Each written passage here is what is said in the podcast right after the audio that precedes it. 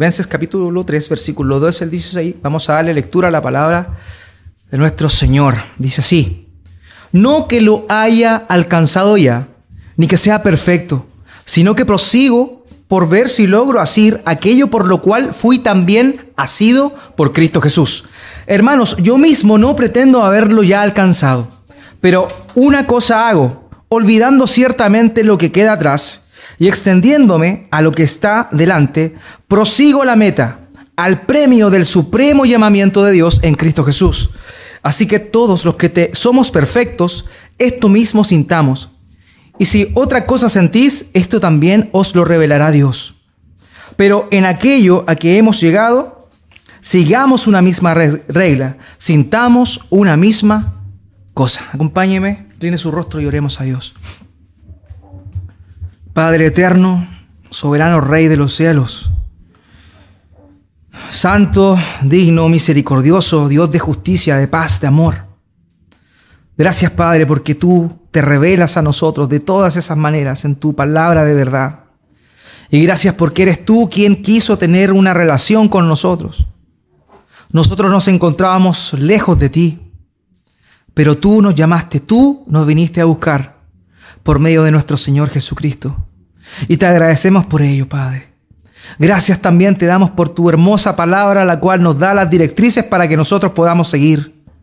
Dios mío, gracias por tu palabra de verdad, porque sin ella, verdaderamente, no podríamos conocer tu voluntad y tampoco podríamos conocerte de manera certera a ti. Te rogamos humildemente que seas tú hablándonos esta mañana. Padre, te ruego yo en lo personal que uses mis labios para poder hablar tu palabra de verdad. Que a pesar de mi pecaminosidad, a pesar de mi eh, ignorancia en muchas cosas, Señor, tú uses mi bajeza para que tú seas glorificado. Padre, que tu palabra de verdad sea expuesta y que tu Espíritu Santo nos sea a nosotros alumbrando con la verdad de ella. Y que de esa forma nos convenza de pecado, justicia y juicio. Padre, que si estamos en el camino correcto esta mañana podamos ser fortalecidos pero que si verdaderamente no estamos en aquello que tú nos demandas, Padre, que podamos sentir eso en nuestro corazón y que tú nos convenzas, Señor, de ello, nos arrepintamos delante de ti y que nos volvamos hacia ti, Señor, a hacer tu voluntad. Ayúdanos, Padre bendito, porque sin ti nada podemos hacer. Apartado de ti nada podemos hacer. Gracias, Padre, te doy esta mañana por tu palabra de verdad, en el nombre de Jesús. Amén y amén. Mañana eh, quiero eh, invitarles a que de alguna manera puedan con su mente volver a la niñez. Eh, me acuerdo que en años atrás siempre los hijos le pedían a los padres que le contaran cuentos. De hecho, a mí todavía en estos tiempos mi hijo me piden cuentos. Y si no se los cuento yo, van donde su madre para que se los cuente. Es curioso eso, ¿no? Es algo que los niños de todas las generaciones anhelan, les gusta escuchar historias y sobre todo cuando son más pequeños, las historias que tienen que ver un poco con, animales. Eso les llama más la atención todavía. Eh, la mayoría de las historias que hablan de animales eh, tienen un nombre que se llaman fábulas. No sé si se acuerdan del lenguaje de comunicación de antaño. Las fábulas y la característica de las fábulas era que eran historias o cuentos de animales y que estos tenían una enseñanza, una moraleja. Y así es como hay una fábula, la cual quiero eh, recordar esta mañana para que podamos de alguna manera adentrarnos en lo que el apóstol Pablo está hablando en esta oportunidad. No sé si recuerdan la parábola, o la parábola, la costumbre. ¿Recuerdan la fábula o la historia, el cuento de la liebre y la tortuga? ¿Se acuerdan de aquella historia? Bueno, esta historia es atribuida a un, escritor eh, griego llamado Esopo, que fue escrita el 564 a.C., o sea, es una historia muy antigua, que posteriormente fue adaptada por otros escritores más contemporáneos, pero que la historia como tal tiene esa, esa antigüedad. Ahora bien, ustedes saben que la historia se trata de una liebre burlona, ¿cierto? Que obviamente confiada de sus capacidades, se le ocurre la genial idea de burlarse de una tortuga. Y la tortuga un poco para, para eh, vindicarse su, orgullo, acepta un desafío que le hace la liebre. La liebre le dice, te he hecho una carrera. Suena chistoso, ¿cierto? Cómo una liebre va a competir igual que una tortuga, o en realidad viceversa, cómo una tortuga puede competir con una, con una liebre. Bueno, cuenta la historia que partió la, la carrera y que poco antes de llegar a la meta, la liebre miró hacia atrás y al ver que la tortuga no venía, vio un árbol frondoso al costado antes de pasar la meta y se acuesta bajo ese árbol frondoso y la sombra le da sueñito y termina durmiéndose. Cuando despierta, la liebre se encuentra con algo inaudito. La tortuga había cruzado la meta y había ganado la carrera. Lo que vemos ahí, las moralejas que, siempre se sacan de esta historia, es que de alguna manera, em, respecto a la tortuga, que la perseverancia y la constancia son finalmente premiadas, y no importa eh, el paso que tú sigas, sino que puede ser lento pero seguro. Esa es como la, un poco la, moraleja de parte de la tortuga. Pero también la libre nos deja una enseñanza. La libre nos muestra que no debemos confiarnos y que nunca hay que dar por ganado algo antes de cruzar la meta. Eso fue lo que lamentablemente le pasó a la tortuga y que de alguna manera aquí vamos a ver que el apóstol Pablo nos va a decir, en particular le va a decir a los hermanos filipenses, pero también al Espíritu Santo el día de hoy nos está hablando a nosotros referente a un tema muy, pero muy similar. Recordemos que en la semana pasada eh, hablamos, ¿cierto?, de eh, que Pablo le encarga a la iglesia que tenga cuidado con ciertas personas, judaizantes que habían sido creyentes, eran creyentes, pero que antes tenían un pasado, un pasado judío. Y ellos eh, se metían en las iglesias y decían a los hermanos que eran, vivían de manera libre, que debían volver a confiar en la ley. Y que en realidad lo que importaba era ser judío, lo que importaba era ser eh, circuncidado, lo que importaba era ser de un linaje en especial. Pablo, ya lo vimos, él dice, si alguien tiene de qué gloriarse, yo más, y empieza a dar su currículo de vida. Él empieza a mostrarnos... Eh, que era un judío de, tomo, de lomo, eh, pura cepa, circuncidado al octavo día, comienza a hablar y así enumerar una cantidad de, títulos que él había alcanzado por tener un linaje, un linaje de alguna manera puro a la vista de muchas personas. Pero él termina esa sección diciendo lo siguiente, todo eso lo estimo por basura. Todas las cosas que él podía haber confiado, él la estima por nada, por basura. E incluso la palabra utilizada en el griego ahí nos habla de algo mucho más eh, fuerte. Dice, la ha considerado no basura, sino estiércol.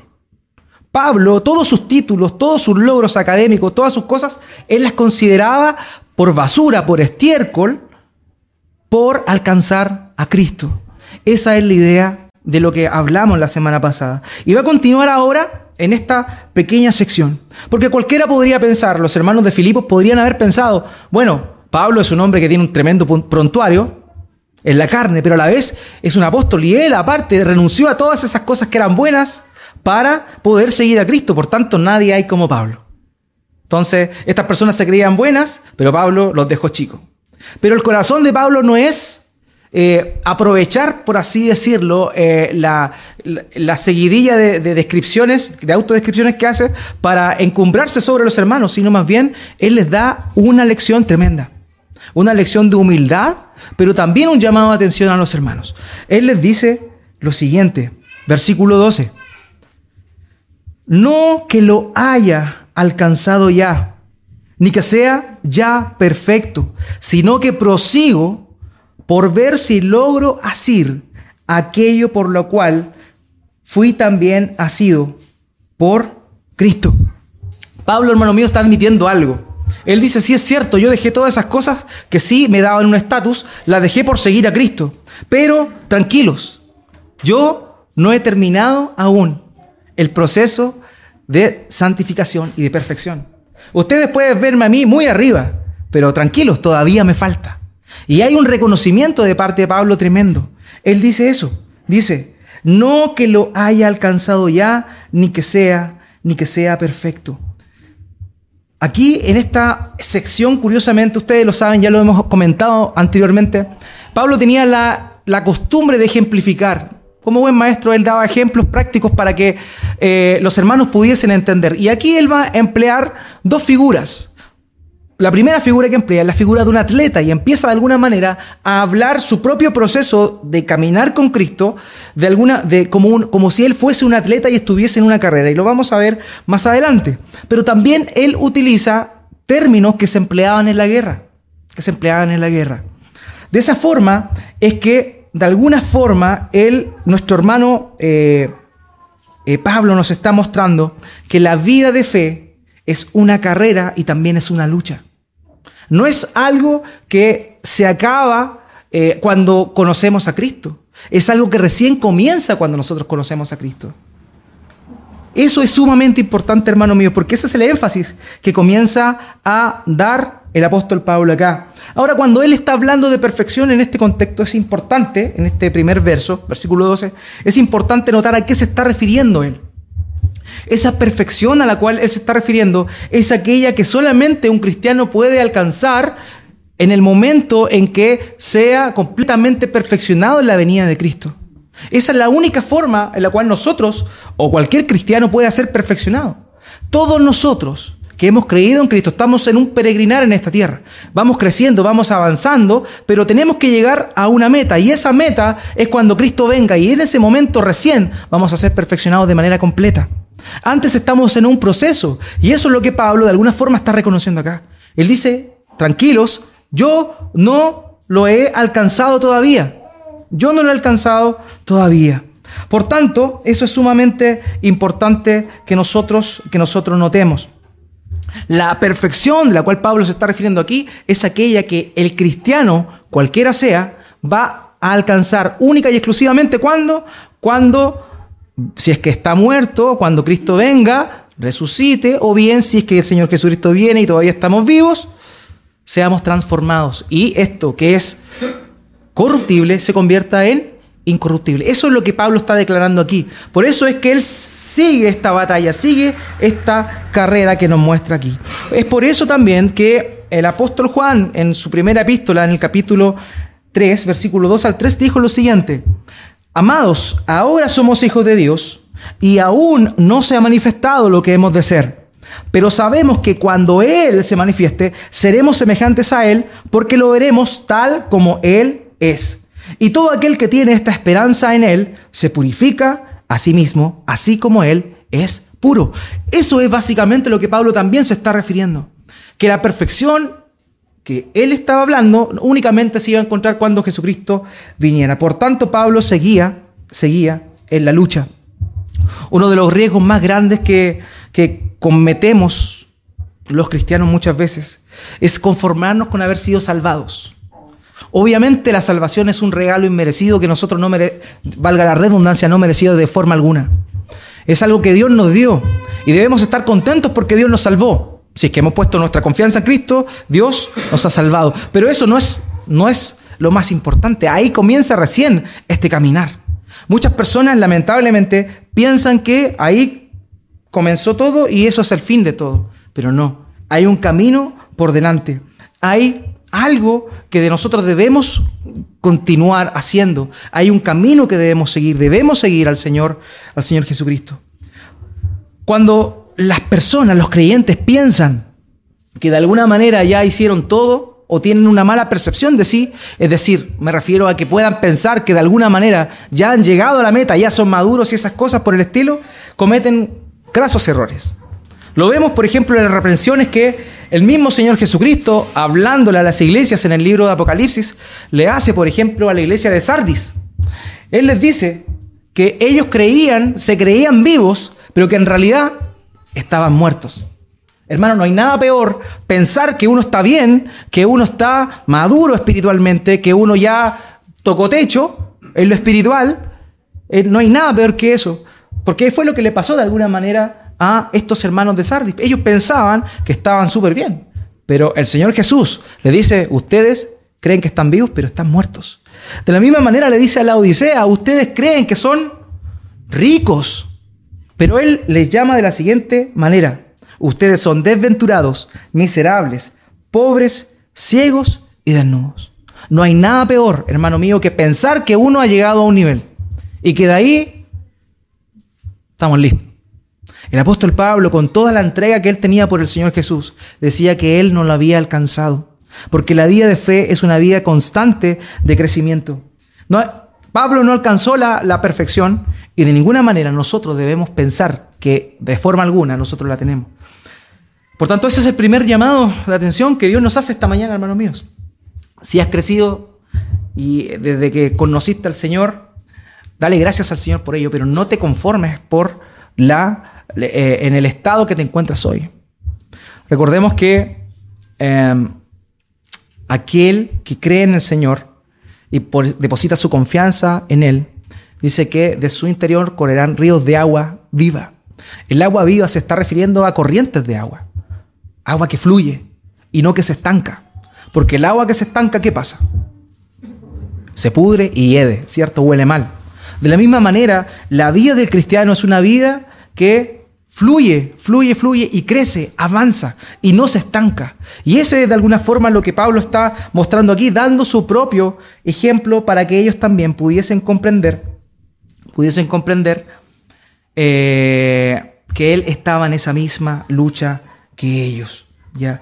Recordemos entonces, el lenguaje que emplea Pablo aquí, y vamos a verlo, es un lenguaje tanto que se empleaba para referirse a una carrera, una carrera olímpica, y también a una, a una batalla. Ahora bien, podemos hacernos ciertas preguntas aquí en el texto. Por ejemplo, él tenía que seguir adelante, tenía que seguir avanzando. Él no pretendía haber llegado ya al punto de perfección en la cual él debía llegar. Ahora, ¿Hasta dónde tenía que seguir? Esa es una pregunta. ¿Cuál era la meta que Pablo tenía? Ahora, el texto acá nos está diciendo que su meta era alcanzar aquello por lo cual él había sido alcanzado. O sea, Dios lo había llamado con un propósito.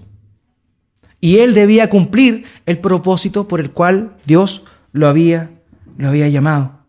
Recordemos, hermanos míos, que eh, por eso Pablo habla de esta forma. Pablo fue llamado cuando? Cuando se encontraba persiguiendo a la iglesia de Cristo. Él se encontraba, pedía autorización a los sacerdotes, a los principales de la sinagoga, para poder arrastrar cristianos y entregarlos a la muerte. Eso era.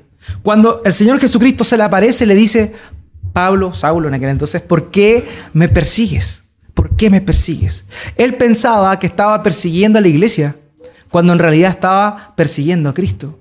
Pero cuando Dios lo llama, cuando el Señor Jesucristo lo llama a Él, ya no le llama a perseguirlo, le llama a seguirlo. Que dejara de perseguirlo para comenzar ahora a seguirle, a seguirle. Él había sido llamado con un propósito y ese era el propósito el cual tenía que, que seguir. La vida cristiana, hermanos míos, no es sedentaria. No es sedentaria. No es para mantener nuestro status quo. Cristo nos salvó, aleluya. No es para eso. Aleluya por eso, por cierto. Pero debemos seguir creciendo, debemos seguir avanzando porque tenemos un llamado. Jesucristo nos llamó para que nosotros fuésemos como Él. El estándar es Cristo y nada más que Cristo. El Padre nos adoptó como sus hijos para que fuéramos como su Hijo. Y desde el momento que nosotros hemos conocido a Dios, falta un trecho bastante grande para llegar a ser como Cristo es. Y ese trecho va a ser cumplido cuando el Señor Jesucristo nos perfeccione. Al final, ya de nuestra vida, cuando Él nos resucite o nos encontremos con Él. Por eso, hermano mío, la vida cristiana no es una vida sedentaria, espiritualmente hablando. No es que nos quedemos ahí, no, es para avanzar. De esa, misma manera es que también lo vemos en la escritura cuando el Señor Jesucristo hace el llamado a algunos de sus discípulos. Vemos que Él llama a Pedro, a Andrés, a Juan, a Jacobo y a Leví y les dice, sígueme, sígueme. Y este llamado que Él le hace a sus discípulos de seguirle, se entiende que no era tan solo seguirlo en esa instancia, sino también seguirlo toda la vida. La vida del cristiano es seguir a Cristo toda la vida. Y vamos a morirnos siguiendo a Cristo y no habiéndolo alcanzado. Porque su estatus, su estándar, su porte es más grande que el nuestro. Por tanto, no debemos conformarnos a cómo estamos el día de hoy, sino tenemos que continuar avanzando y avanzando. Fíjense lo que aparece en el versículo 13. Él vuelve a repetir la misma idea. Hermanos, yo mismo no pretendo haberlo ya alcanzado. Pero una cosa hago, olvidando ciertamente lo que queda atrás y extendiéndome a lo que está adelante. Hermano, es probable que hayamos crecido en Cristo, como les decía, pero todavía no hemos crecido espiritualmente al nivel que debiésemos crecer. Por eso mismo no debemos ser como esa liebre de la fábula, que mirando la meta, estando frente a ella, se durmió. Sino, debemos ser como aquella tortuga que avanzó, avanzó, avanzó hasta que cruzó la meta. Porque tenemos que llegar a la meta, al supremo llamamiento que Dios nos ha hecho, al llamamiento celestial que Él nos ha hecho a ser como Cristo. Por tanto, no debemos quedarnos ahí confiados y dormirnos, dormirnos. Ahora, eh, como les decía, fíjense que acá el apóstol Pablo dice que él hacía algo bastante interesante. Él proseguía. Eso es increíble lo que dice. Y eso es lo que yo les comentaba que se refiere a una, a una palabra bélica. El proseguir tenía que ver cuando un ejército enemigo eh, cuando el ejército arrancaba y el ejército que estaba atacando lo seguía hasta darle término a aquellos que estaban arrancando. Eso es proseguir. Eso es lo que implica esa, esa, esa expresión que Pablo emplea acá. Por tanto, la lucha es constante y no debemos dejar de proseguir adelante, de seguir a Cristo hasta que concluyamos nuestra labor, hasta que concluyamos la lucha que tenemos en este mundo. Porque no, eso no es fácil, no es fácil. Por eso Pablo pasó a ser un perseguidor de la iglesia, a ser un seguidor de Cristo y nada más que del Señor Jesucristo. Ahora, fíjense que acá él dice lo siguiente, hermano, yo mismo no pretendo haberlo alcanzado ya, pero una cosa hago. Ahora, la pregunta que se nos viene a nosotros, y le hacemos aquí al texto o a Pablo, ¿cuál es esa cosa que Pablo hacía para no quedarse ahí? ¿Qué es lo que él hacía? Y fíjense en lo que nos va a decir acá. De alguna forma, él dice, una sola cosa hago, pero habla de dos cosas. Es curioso eso. Y la mejor manera de entenderlo es como cuando uno va a enviar una encomienda, ¿cierto? Va a enviar una encomienda a algún lugar, pero manda dos bultos. No sé si han notado cuando mandan encomienda y mandan dos bultos al mismo lugar, le ponen a una caja número uno y a la otra caja número dos. Es la misma encomienda, pero son dos, dos paquetes distintos. De la misma forma, acá Pablo dice que hace una cosa, pero esa cosa, ese, esa cosa que él hacía implicaba otras dos de manera eh, eh, instantánea a la vez. Y lo primero que él dice es que él olvida lo que quedó atrás. Hermanos, la vida cristiana comienza así. Recordemos a los mismos personajes que hablamos recién, los mismos apóstoles. Estaba Pedro y Andrés y Cristo les llama. Ellos tuvieron que olvidar lo que estaba quedando atrás. En ese momento ellos recién habían tirado la red, dice la escritura. Recién habían tirado la red al mar, Cristo los llama y ellos dejan eso tirado y se van. Y se olvidan de lo que habían dejado que era la red puesta en el agua. De igual forma, después, tanto a Jacobo como a Juan, dice el texto que ellos, cuando Cristo los llama, se encontraban junto a su padre remendando las redes. Y ellos dejaron a su padre remendando las redes solos y se fueron y siguieron a Cristo. Siempre la vida cristiana implica dejar algo atrás. Desde el comienzo. Desde el comienzo implica eso. De la misma manera, Leví Mateo, más conocido como Mateo, también tuvo que levantarse y dejar la mesa de los tributos para seguir a Cristo. Cuando nosotros somos llamados por Cristo, debemos dejar cosas atrás. Eso es lo primero, es lo primero. Ahora bien, hay que entender que en una aplicación para nosotros, nosotros también, cuando antes de, cuando nos encontramos con Cristo, tenemos que dejar cosas atrás también. Debemos olvidarnos de cosas que nos gustaban, debemos dejar el pecado atrás. Debemos eh, enfocarnos en que Cristo nos transforme. Debemos también perdonar. Debemos también eh, dejar la ira a un lado. Todas esas cosas Dios nos llama a que cuando sigamos al Señor Jesucristo las dejemos atrás de igual forma. Por tanto, es importante, hermanos míos, que sepamos eso. La vida cristiana consiste en dejar cosas. cosas atrás, olvidar lo que quedó atrás. Pero curiosamente, el apóstol Pablo nos está refiriendo a esas cosas antes que él fuese cristiano. Él nos está refiriendo a dejar a un lado aquello que queda atrás como el currículum que ya nos había mostrado previamente. No, él se está refiriendo a dejar aquello que dejó cuando él comenzó la carrera, es decir, cuando él ya era creyente. Es decir, todas aquellas cosas que él había conseguido durante su ministerio, él ya no miraba para atrás para enorgullecerse de ellas, sino que proseguía hacia adelante. Él había crecido, había cambiado, el Espíritu Santo estaba realizando una obra en su vida, pero él no se conformaba con eso y se alegraba por eso, sino que él llegaba y proseguía adelante. Se abstenía de, de, de, abrazar las cosas buenas que él había hecho. Eh, antes, antes de que Chile ganara las Copas Américas, nuestro único logro había sido que el Chino Río había sido número uno del mundo hace, hablemos, en los años 90. Y, las dos medallas de oro de Nicolás Mazú y Fernando González en los dobles. O sea, eso eran nuestros logros y nosotros siempre los sacábamos porque eran los únicos logros que como país deportivamente teníamos, así como llamémoslo en deportes eh, masivos. Pablo no hacía eso, Pablo no se recordaba de aquellas cosas que él había conseguido ya. Él dejaba eso atrás. Él dejaba eso atrás.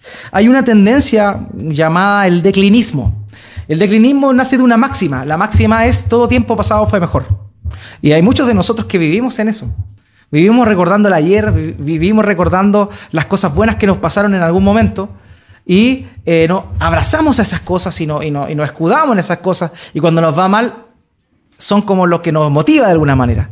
Hermano mío, Pablo no se hacía eso. Pablo, habían cosas que le habían salido bien, él agradecía a Dios, pero él seguía hacia adelante, porque le tenía camino todavía que recorrer. Eso era lo primero. Él se olvidaba de lo que quedaba atrás. Él se olvidaba de esas cosas que quedaban atrás.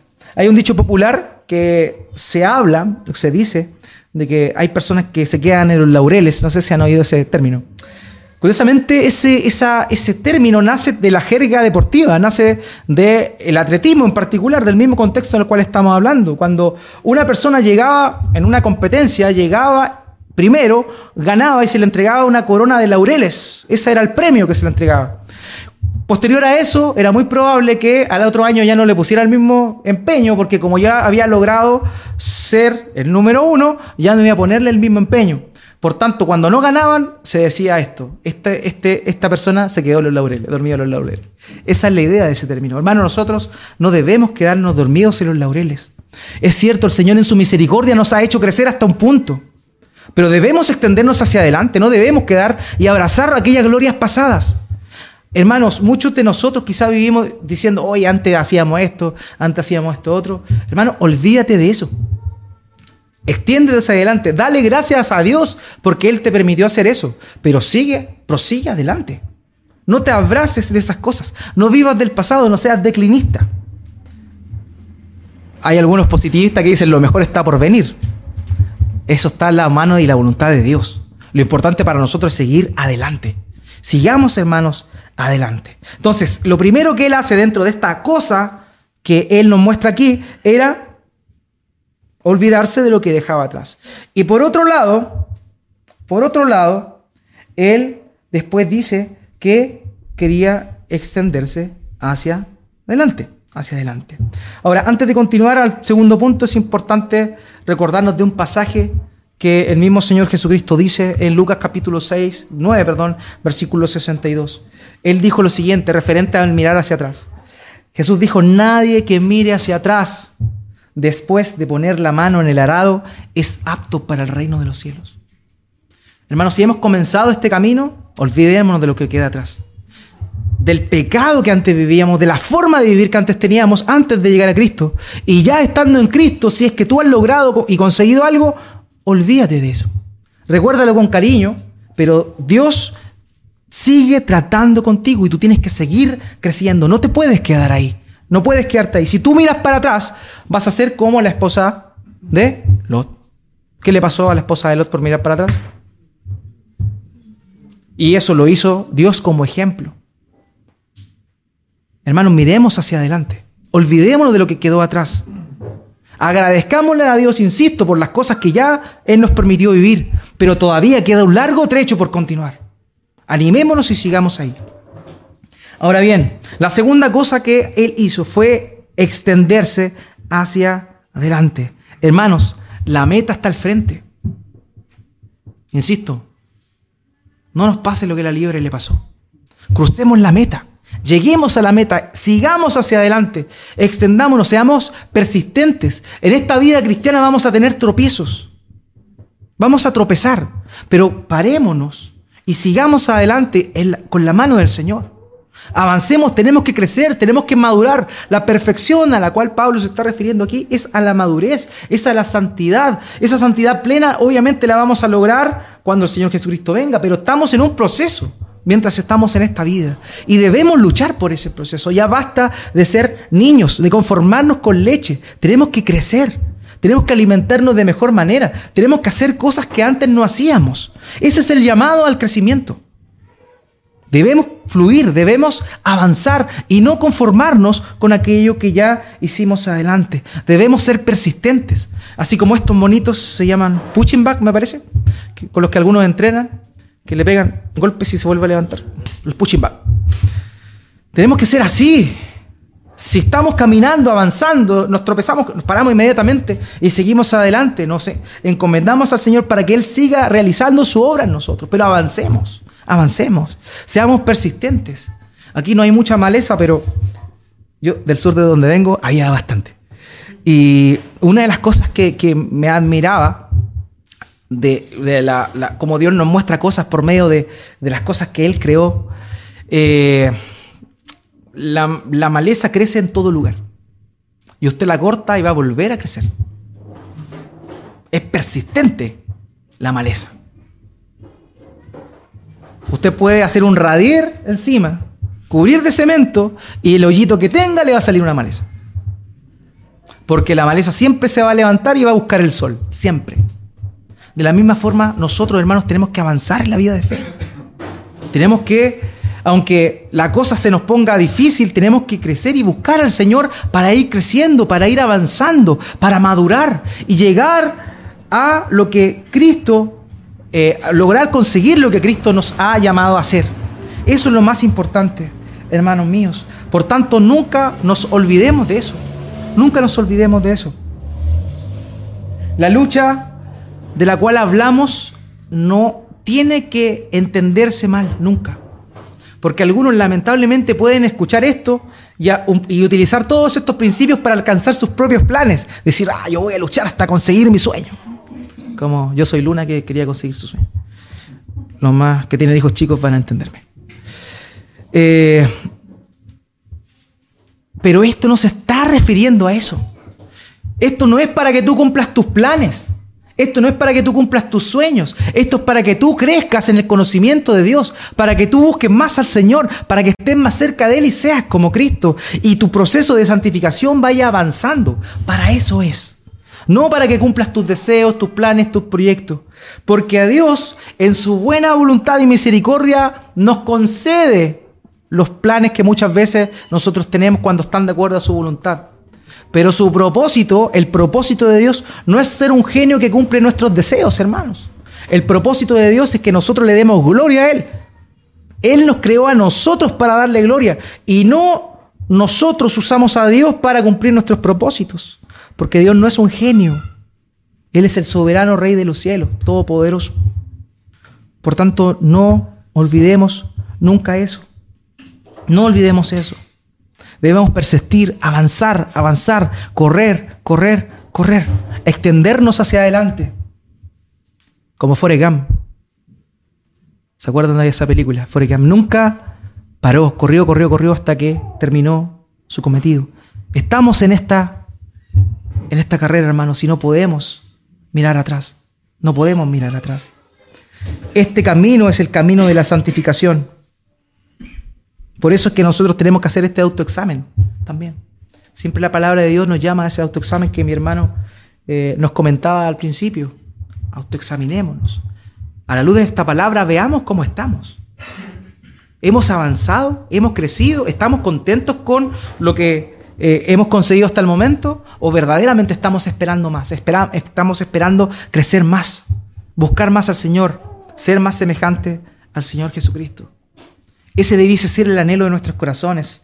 Así como el salmista lo dijo en el Salmo 42, 1 al 2. Como el siervo brama por las corrientes de agua, así clama por ti, mi Dios. Mi alma clama por ti, Dios. Mi alma tiene sed de ti, Dios de la vida. ¿Cuándo vendré a presentarme ante ti, mi Dios? Que nuestra alma tenga sed de Dios.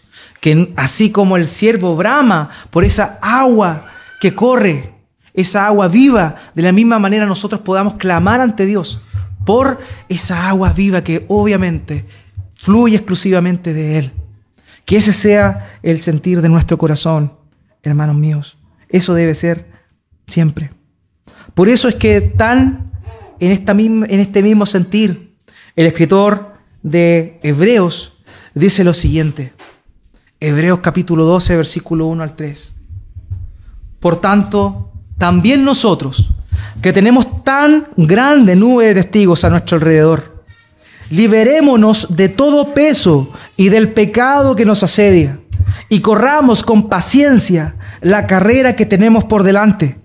Fijemos la mirada en Jesús, el autor y consumador de la fe, quien por el gozo que le esperaba, sufrió la cruz y menospreció el oprobio y se sentó a la derecha del trono de Dios.